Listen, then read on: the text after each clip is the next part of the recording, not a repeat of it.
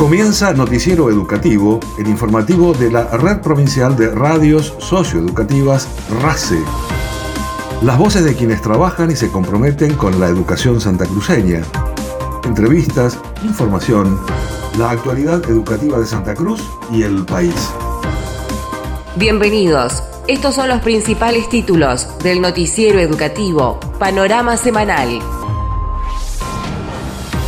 Avanza el programa Quédate en la escuela, te acompañamos. El Plan de Mantenimiento Escolar 2022 se consolida en los establecimientos educativos de Santa Cruz. Vinculan a estudiantes de 12 a 19 años con diversas propuestas en las escuelas de verano en Santa Cruz.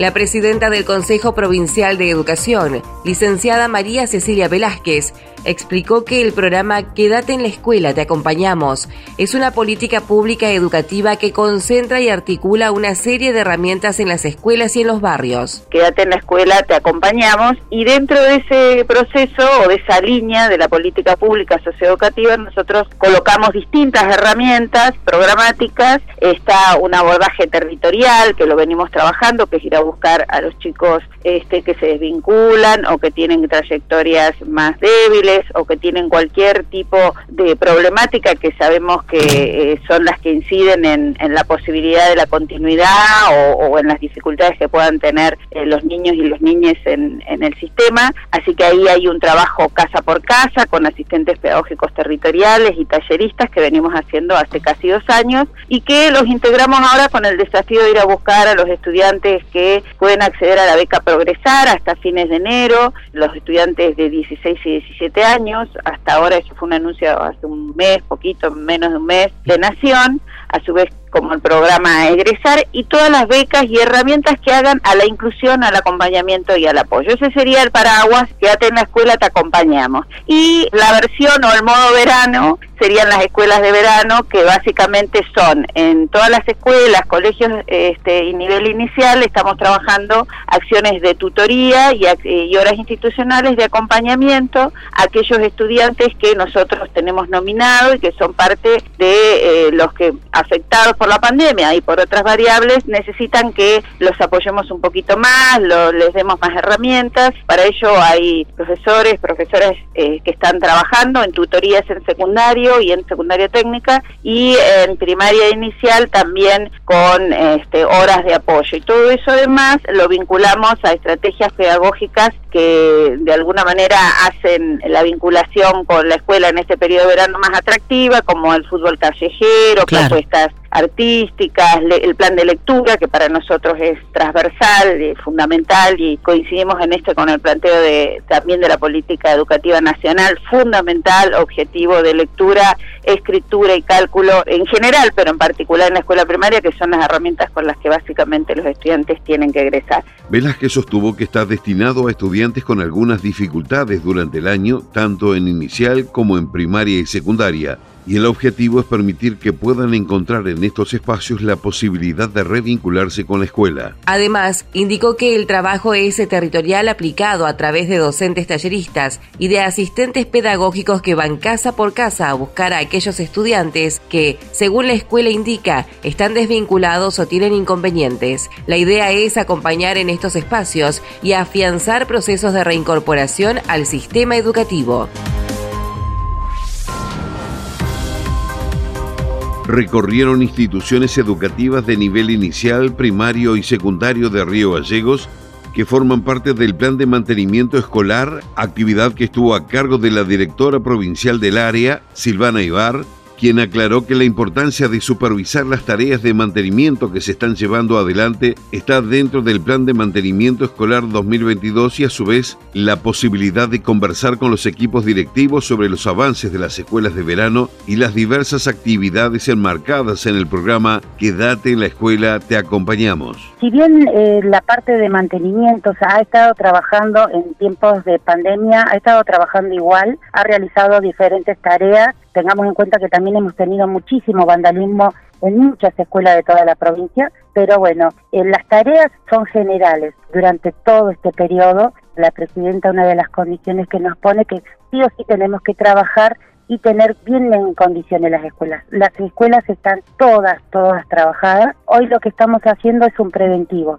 Se han cambiado vidrios, sí, por el tema del vandalismo. Lo que estamos haciendo también es el cambio de tubos que se van quemando con el día a día. Nosotros tengamos en cuenta que nuestras escuelas es como si estuviéramos en las casas. Se nos quema un tubo y lo tenemos que cambiar.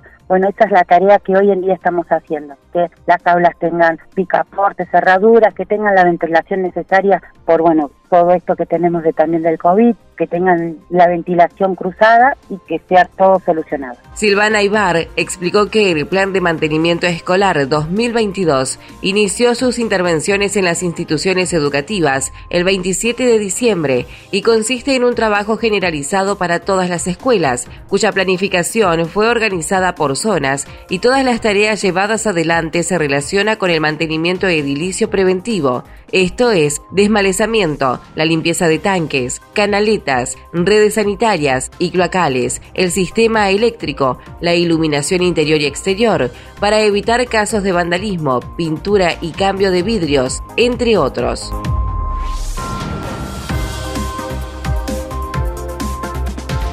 La secretaria técnica del Consejo Provincial de Educación, profesora Alejandra Pérez Osuna, indicó que el programa Quédate en la Escuela, Te Acompañamos, cuenta con múltiples herramientas para acompañar las trayectorias y aprendizajes de las y los estudiantes. Sí, este es un programa que es una política pública socioeducativa que se está implementando en la provincia de Santa Cruz, que cuenta con diferentes líneas o herramientas para poder acompañar las trayectorias de aprendizaje de las y los estudiantes que tenemos en nuestra provincia.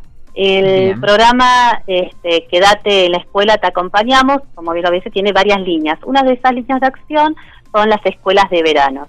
Estas escuelas de verano se están impulsando en toda la provincia, en cada una de las instituciones que tenemos, a través de talleres o tutorías en donde se acompaña a aquellos estudiantes para que puedan preparar aquellas materias o espacios que tengan pendientes para que puedan ir recuperando algunos aprendizajes y los puedan acreditar en los meses de febrero-marzo. Eso es la escuela de verano. No solamente están estas actividades pedagógicas, sino que a su vez tienen actividades más lúdicas recreativas, de acuerdo a los niveles y modalidad que se van trabajando, son las actividades que se van implementando. Trabajamos con diferentes ejes en todas estas escuelas de verano también que son con actividades en las que son ciencia y tecnología, con este, actividades como el fútbol callejero, tenemos también talleres que tienen con la escuela de reci, de coros y orquestas, varias actividades que lo que nos permiten es hacer un abordaje integral de cada uno y una de las estudiantes que tenemos en nuestra provincia.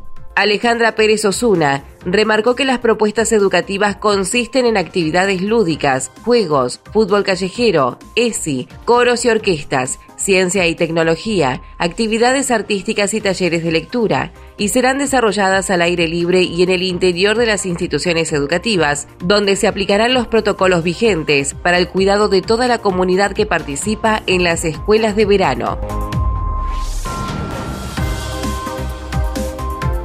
La directora general de Educación Física, profesora Leila Sosa, explicó que dentro del programa Quédate en la escuela, te acompañamos, la propuesta Fútbol Callejero, Metodología de los Tres Tiempos, es una herramienta y espacio educativo para crecer en comunidad y su principal objetivo es vincular a estudiantes de 12 a 19 años con los hábitos saludables, valores educativos que el deporte transmite y que permiten generar el espacio de la palabra. En el marco del programa Quédate en la escuela, te acompañamos y a través de la Secretaría de Coordinación Educativa y la Dirección General de Educación Física, le estamos dando continuidad al proyecto que inició iniciamos allá por noviembre, primero hicimos un conversatorio con Rebeca, que yo le digo, vos sos la mamá del, fútbol callejero, y bueno, y nosotros fuertemente trabajamos con el fútbol como una herramienta para articular con otras, ¿no? Con otras herramientas que también están llevándose adelante, como es con artística. La idea es que eh, vincular a nuestros y nuestras estudiantes